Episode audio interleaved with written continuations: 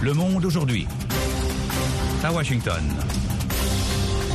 Bonjour à tous, vous êtes sur VO Afrique, vous écoutez Le Monde aujourd'hui, édition de ce mardi 13 février 2024.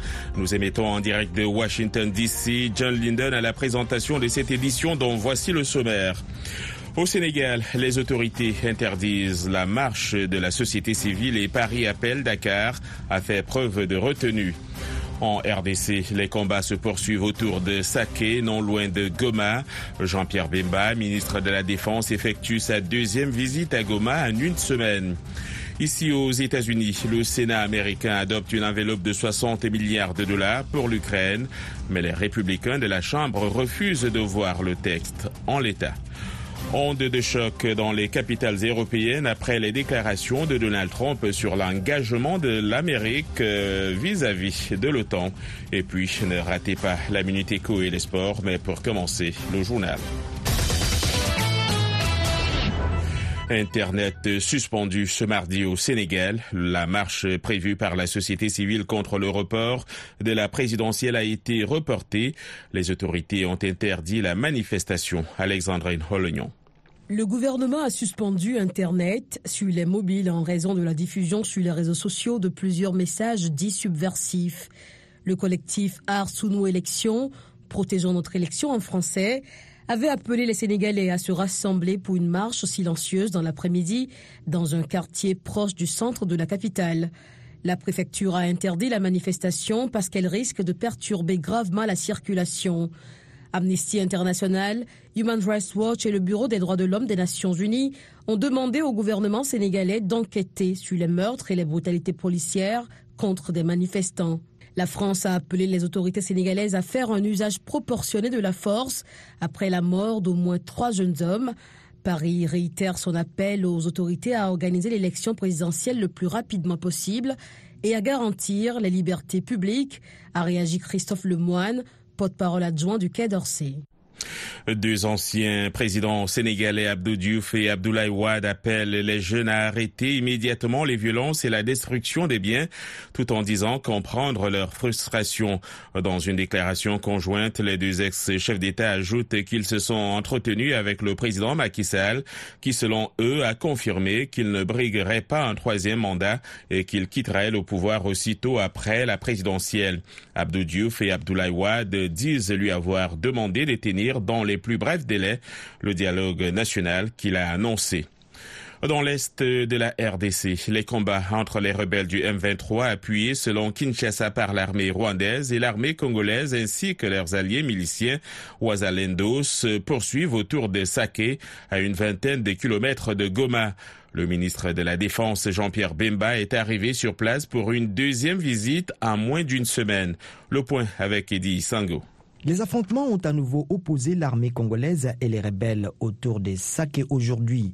Les maires de la cité indiquent que les rebelles occupent la partie sud, tandis que les Wazalendo, miliciens supplétifs de l'armée, sont dans la partie nord. Les sources sécuritaires disent toujours contre les Saké. La population a fui la zone à cause des bombardements. Le ministre de la Défense, Jean-Pierre Bemba, est arrivé à Goma aujourd'hui pour sa deuxième visite en moins d'une semaine. Il a assuré que tout est mis en œuvre pour la protection des populations des Saké, Goma et tous les alentours. La tension est très vive entre Kinshasa et Kigali, accusés de soutenir les M23. Hier, le Conseil de sécurité de l'ONU a condamné la poursuite des combats et appelé les partis à un dialogue en vue d'observer les cessez-le-feu. Les forces gouvernementales éthiopiennes ont exécuté le 29 janvier au moins 45 habitants d'une ville de l'état de l'Amara où elles affrontent des milices locales depuis plusieurs mois, a dénoncé mardi la Commission éthiopienne des droits humains qui estime d'ailleurs dans un communiqué que ce bilan est en dessous de la réalité. Le Parlement éthiopien a prolongé début février pour quatre mois l'état d'urgence instauré en août 2023 à Namara. Plus de 1300 migrants partis des côtes tunisiennes pour tenter de rejoindre clandestinement l'Europe ont péri à mer en 2023. C'est ce qu'annonce ce mardi le Forum tunisien des droits économiques et sociaux, une ONG tunisienne spécialiste des questions migratoires. Selon l'ONG, au moins deux tiers des victimes étaient originaires d'Afrique subsaharienne. VOA Afrique, à Washington, vous êtes à l'écoute du monde aujourd'hui. Les directeurs des renseignements américains et israéliens et le premier ministre qatari rencontrent ce mardi au Caire des dirigeants égyptiens pour œuvrer à une trêve dans la bande de Gaza. Pendant ce temps, la pression internationale s'intensifie pour un accord incluant une nouvelle libération d'otages. Les précisions avec Mohamed Oumfa. Le patron de la CIA, William Burns, le chef du Mossad, David Barnea, et le chef du gouvernement du Qatar, Mohamed Ben Abderrahman Al-Thani, se retrouvent alors que la pression internationale s'intensifie pour un accord de trêve entre Israël et le Hamas après l'annonce par Israël d'une offensive prochaine sur Rafah, près de la frontière avec l'Égypte. De son côté, le Hamas est ouvert à l'idée de discuter de toute initiative pour mettre fin à l'agression et à la guerre, a assuré l'un de ses cadres. Le Hamas et les autres mouvements palestiniens attendent les résultats des pourparlers du Caire, a-t-il ajouté. Le Premier ministre israélien Benjamin Netanyahou a ordonné à son armée de préparer une offensive sur Rafah où sont massés 1,4 million de Palestiniens selon l'ONU, la plupart ayant fui la guerre qui fait rage depuis quatre mois. M. Netanyahou a répété lundi sa détermination à poursuivre la pression militaire jusqu'à la victoire complète sur le Hamas, dont Rafah est le dernier bastion, pour libérer tous les otages. Et puis le président Joe Biden a déclaré hier lundi qu'un accord pour libérer justement les otages à Gaza avec une pause d'au moins six semaines dans les hostilités entre Israël et le Hamas est en discussion. Le président américain a également souligné la nécessité de protéger les civils palestiniens à Rafah en cas d'offensive israélienne. L'ONU a averti qu'elle ne va pas s'associer à un déplacement forcé de population à Rafah. Pour sa part, le roi Abdallah II a réclamé hier euh, un cessez-le-feu durable immédiatement à Gaza. C'était lors d'une allocution avec le président Joe Biden à la Maison-Blanche. Les États-Unis travaillent à un accord entre Israël et le Hamas qui amènerait une période de calme d'au moins six semaines à Gaza, pouvant déboucher sur quelque chose de plus durable, a dit Joe Biden. Et la Chine a, elle, appelé ce mardi Israël à arrêter au plus vite son opération militaire à Rafah afin d'empêcher une catastrophe humanitaire plus grave encore. Le Sénat américain a adopté une enveloppe validant 60 milliards de dollars pour l'Ukraine et des fonds pour Israël et Taïwan. Mais le texte est pour l'instant voué à l'échec, les républicains de la Chambre des représentants refusant de l'examiner en l'état. Les précisions avec Dilidico. Le Sénat américain à majorité démocrate a validé une enveloppe de 95 milliards de dollars âprement négociée ces derniers mois. Mais les républicains majoritaires à la Chambre refusent d'examiner ce texte en l'état et sans le soutien républicain, le texte ne peut aller nulle part. Le chef républicain de la Chambre, Mike Johnson, proche de Donald Trump, a balayé ce projet de loi, l'accusant lundi soir de rester muet sur le problème le plus urgent auquel notre pays est confronté, à savoir la crise migratoire à la frontière entre les États-Unis et le Mexique. En l'absence de toute modification de la part du Sénat sur le sujet, la Chambre des représentants continuera de travailler selon sa propre volonté sur ces questions importantes, a-t-il assuré dans un communiqué. Les conservateurs conditionnent l'adoption d'une nouvelle aide à Kiev à un durcissement de la politique d'immigration qu'ils réclament depuis longtemps. Et puis Donald Trump a balayé les nombreuses critiques sur ses menaces concernant l'OTAN, assurant avoir rendu l'Alliance Atlantique forte sous son mandat. J'ai rendu l'OTAN forte et ça, même les démocrates de la gauche radicale et les faux républicains l'admettent, a dit Donald Trump sur son réseau Truth Social.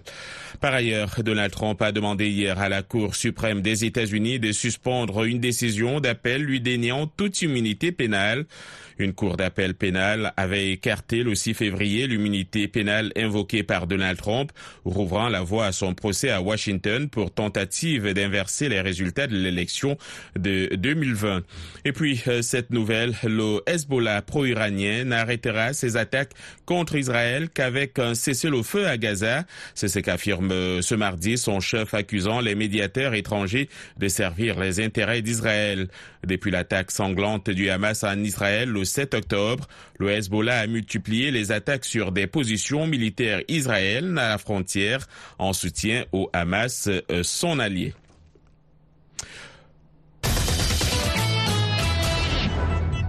Voilà pour le journal. Vous écoutez Le Monde aujourd'hui sur VO Afrique et voafrique.com. À présent, les dernières nouvelles économiques en Afrique et ailleurs. C'est la Minute Éco avec Michel Joseph.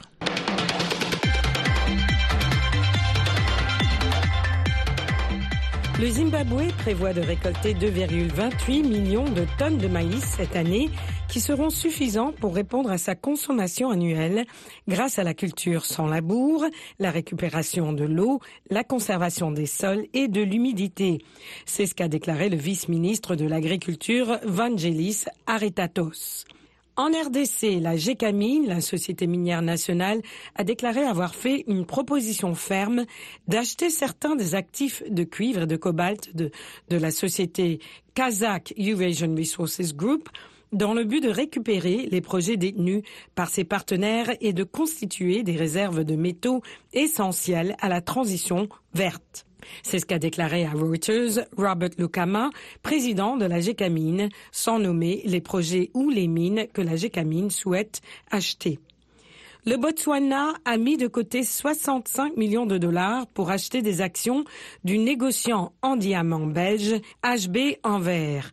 Selon l'accord, Gaborone va acquérir 24% des parts dans HB Anvers et lui fournir des diamants bruts pendant 5 ans via sa société publique de diamants ODC.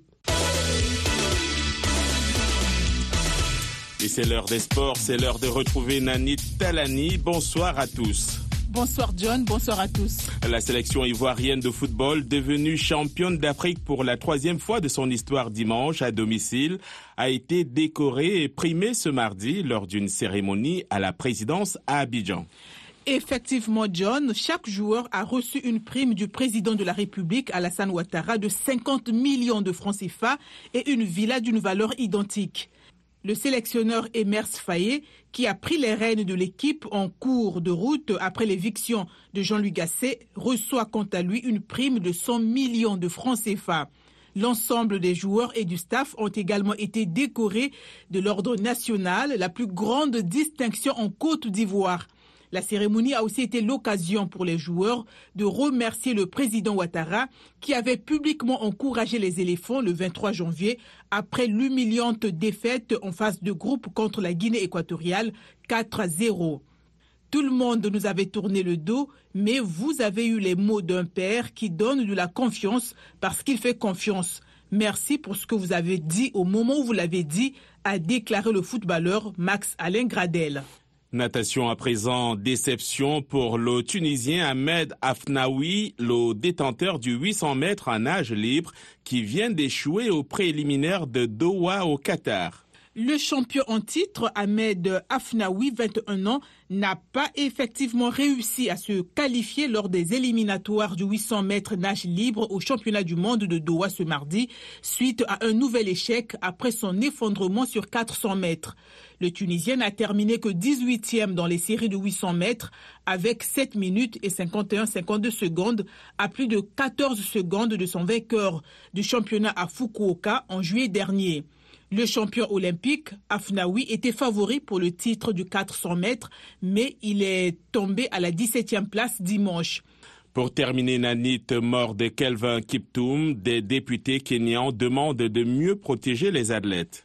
Et oui, des élus au Parlement kényan ont demandé ce mardi plus de soutien et de protection pour les athlètes de haut niveau après la mort du prometteur Kelvin Kiptoum, détenteur du record du monde du marathon, qui est mort au volant de sa voiture. Certains athlètes sont jeunes avec des carrières prometteuses, mais ils sont livrés à eux-mêmes tous nos athlètes de haut niveau qui représentent ce pays et qui apportent toutes les distinctions sont oubliés après avoir reçu leur médaille, nous avons besoin que nos athlètes soient traités comme des VIP et bénéficient d'une sécurité, a lancé Félix Odiwar, élu de l'opposition. Calvin Kiptom, le nouveau phénomène de l'athlétisme kényan âgé de 24 ans et son entraîneur Gervais Akizimana sont morts dans la nuit de dimanche à lundi lors d'un accident de voiture dans la vallée du Rift, non loin de son lieu de résidence et d'entraînement. Merci Nanit.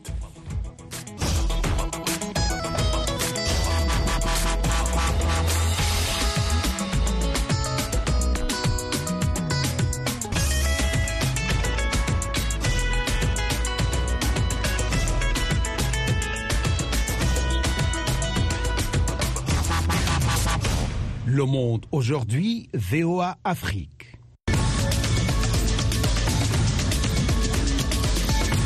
Vous êtes à l'écoute du monde aujourd'hui sur VO Afrique. John Lyndon, toujours en votre compagnie. Place au dossier du jour et on commence par le Sénégal où le report de l'élection présidentielle entraîne des violences et une vague de répression. Selon le rapport de Human Rights Watch, l'on compte trois morts, 60 blessés, au moins 271 personnes arrêtées et des journalistes adressés. Antoine Roger Bolamba a joint le directeur pour l'Afrique centrale et de l'Ouest de Human Rights Watch, Lewis euh, Mudge, qui fait le bilan. Donc, jusqu'à aujourd'hui, euh, nous, à Human Rights Watch, on reste toujours euh, inquiété par rapport à la situation à Dakar. Euh, on vient de sortir un, un, rapport, un petit communiqué par rapport à la situation actuelle. Et nous avons documenté plusieurs cas de violations graves, y compris le cas de mort. Jusqu'à aujourd'hui, nous avons compté trois personnes qui, qui sont mortes suite aux manifestations, euh, deux hommes et un jeune garçon de 16 ans. Euh, ça, c'est au moins trois. Pour aux gens que l'on a arrêtés, avez-vous une idée du nombre? Donc, nous avons, bah, et, il faut comprendre, euh, les choses changent à chaque moment. Hein. Mais nous avons documenté 271 euh, euh, personnes qui étaient ratées. Il y a un certain nombre qui étaient dé déjà relâchés. Euh, les gens qui étaient arrêtés depuis le 9 février suite aux manifestations, euh, la plupart sont les gens qui sont membres de l'opposition politique, ça veut dire le PASTEF.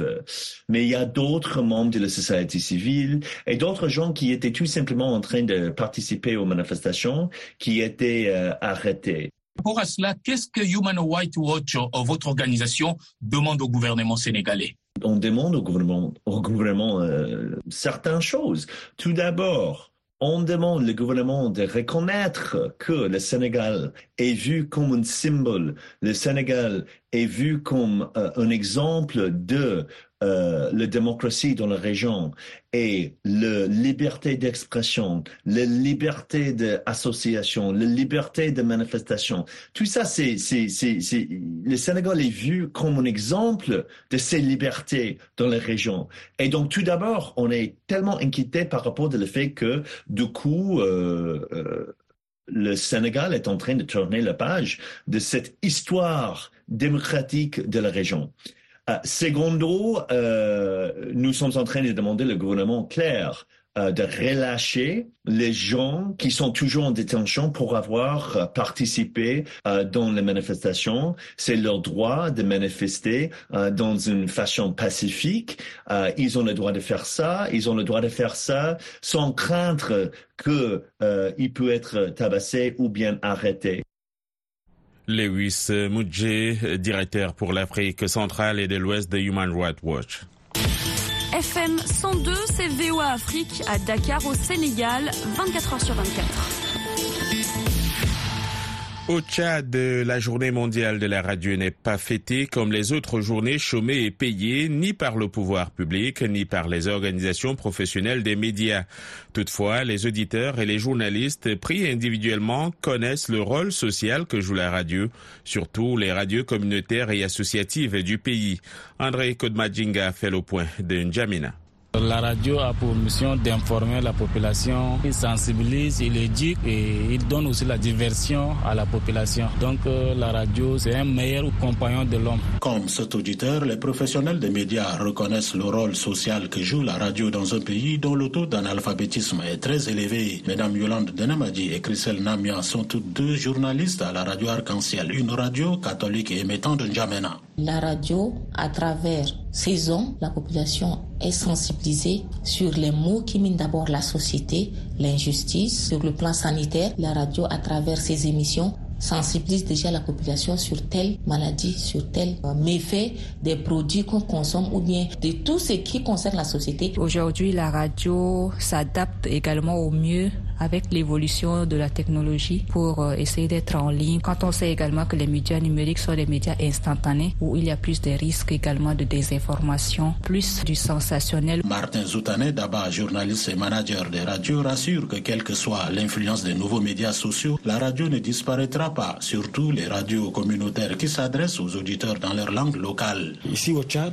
vous savez, les journaux ne sont qu'en français et en arabe. Nous savons aussi que sur Internet, vous trouvez des écrits dans ces deux langues. Mais seule la radio aborde tous les sujets qui touchent la communauté dans leur langue. Et cela est un élément important permettant donc à la radio de gagner plus de la sympathie et tout ça de la population. Pour Nandi Maïtol Mikael, journaliste producteur à la radio FM Liberté, la radio partenaire de VOA Afrique, en dehors de son rôle crucial évoqué, la radio est perçue au Tchad par le pouvoir public comme un moyen d'intégration de toute la population tchadienne. La radio communautaire est en train d'assurer son rôle régalien parce que des différentes émissions qui se passent dans les langues locales permettent à chacun de recadrer son comportement malveillant pour le respect donc des droits humains. Sans les radios communautaires, il est difficile de parler de la réconciliation et de parler aussi de la question du développement parce que qui dit humain dit aussi le développement socio-culturel. La radio est le seul moyen de communication qui rejoint les gens dans leur milieu naturel et joue un rôle crucial, estime Dr. Ivaris Ngarlam Tolde, politologue et enseignant-chercheur à l'université de N'Djamena.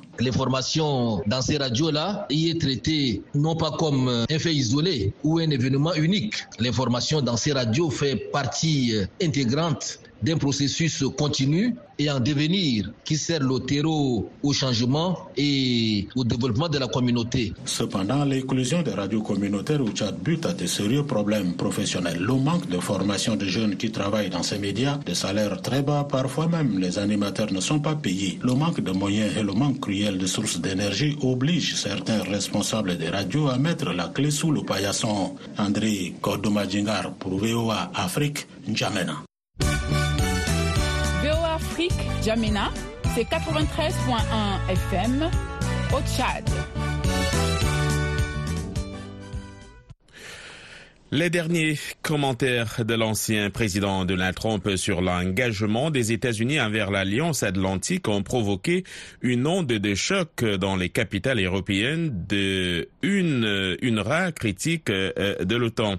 Donald Trump a déclaré ce week-end que s'il revenait à la Maison-Blanche, il laisserait attaquer les alliés qui ne contribuent pas financièrement à la défense collective. Cindy Sen, correspondante de la VOA au département d'État, fait le point. C'est un récit de Rosine Mounezero. Samedi, lors d'un meeting de campagne à Conway, en Caroline du Sud, le candidat républicain Donald Trump s'est écarté de son discours pour dire que les pays européens profitent des États-Unis et ne payent pas leur juste part pour leur sécurité. L'un des présidents d'un grand pays s'est levé et a dit Eh bien, monsieur, si nous ne payons pas et que nous sommes attaqués, allez-vous nous protéger J'ai répondu Vous n'avez pas payé Il m'a relancé Oui, admettons que cela se produise. J'ai dit Non, je ne vous protégerai pas. En fait, je vais les laisser faire ce qu'ils veulent. Vous devez payer vos factures.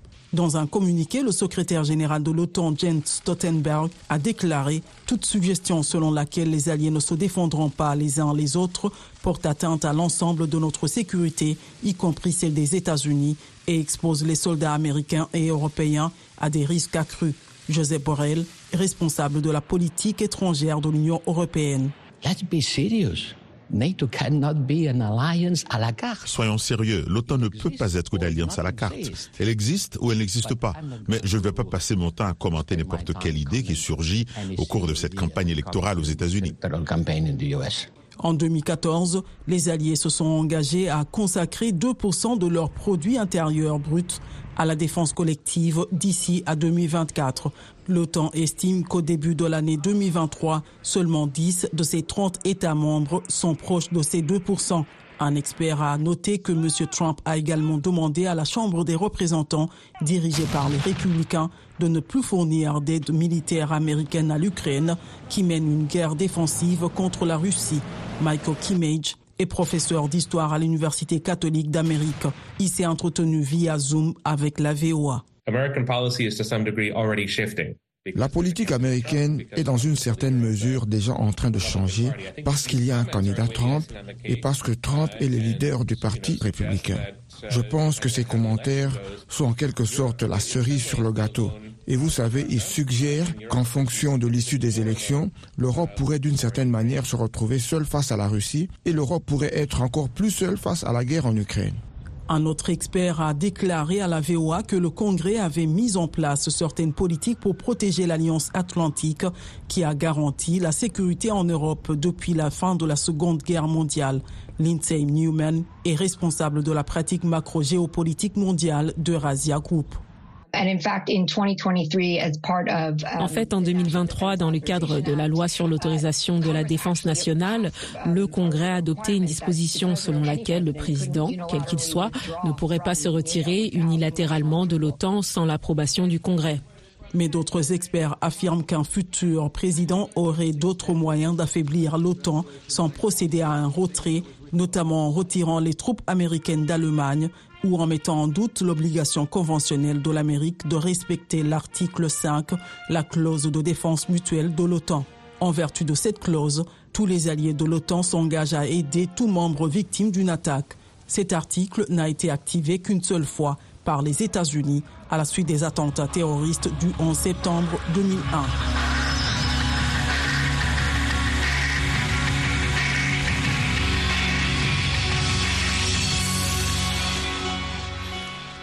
Les rues animées de New York et les gratte-ciel attirent beaucoup de monde, y compris des migrants illégaux venus de partout.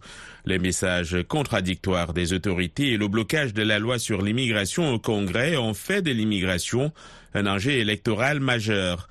Voyons cela, suivons cela dans ce reportage d'Aaron Ranen depuis Manhattan, un récit de Michel Joseph. Alors que le Congrès délibère d'un projet de loi plus strict en matière d'immigration, 175 000 migrants clandestins sont traités par la ville de New York depuis le printemps 2022.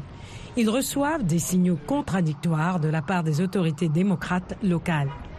Malgré les mesures prises par la ville pour décourager les nouveaux arrivants, en réduisant le nombre de séjours dans les refuges et en interdisant le dépôt de bus dans la ville, le bureau du maire a annoncé des initiatives telles que des cartes de débit de 1000 dollars pour les achats de nourriture et 4000 offres d'emploi pour les migrants nouvellement arrivés.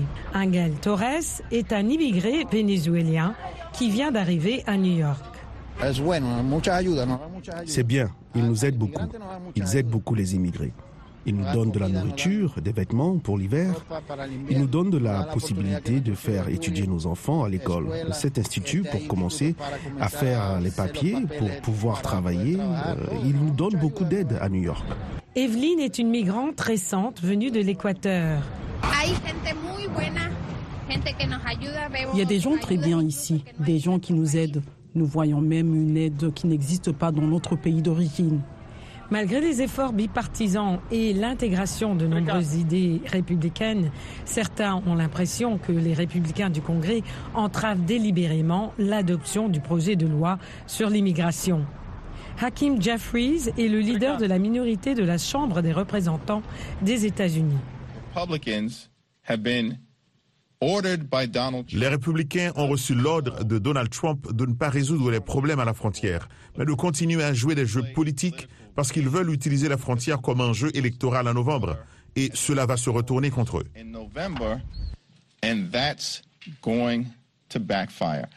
Mais les républicains ne sont pas d'accord, attribuant le problème au président démocrate, affirmant qu'il a eu près de quatre ans pour le résoudre.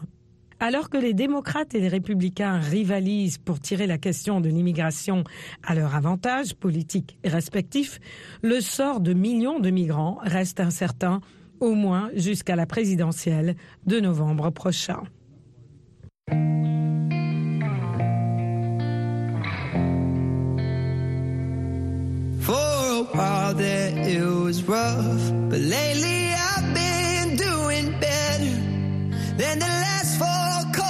Decembers I recall. And I see my family every month. I found a girl my parents love. She'll come and stay the night. and I think I might have it all. And I thank God way. Le Monde aujourd'hui, fin de cette édition réalisée avec la contribution de toute la rédaction. Présentation John Linden, production Michel Joseph. Merci à vous d'avoir suivi et restez connectés sur nos réseaux sociaux et sur notre site internet voafrique.com pour plus d'informations 24 heures sur 24. À bientôt.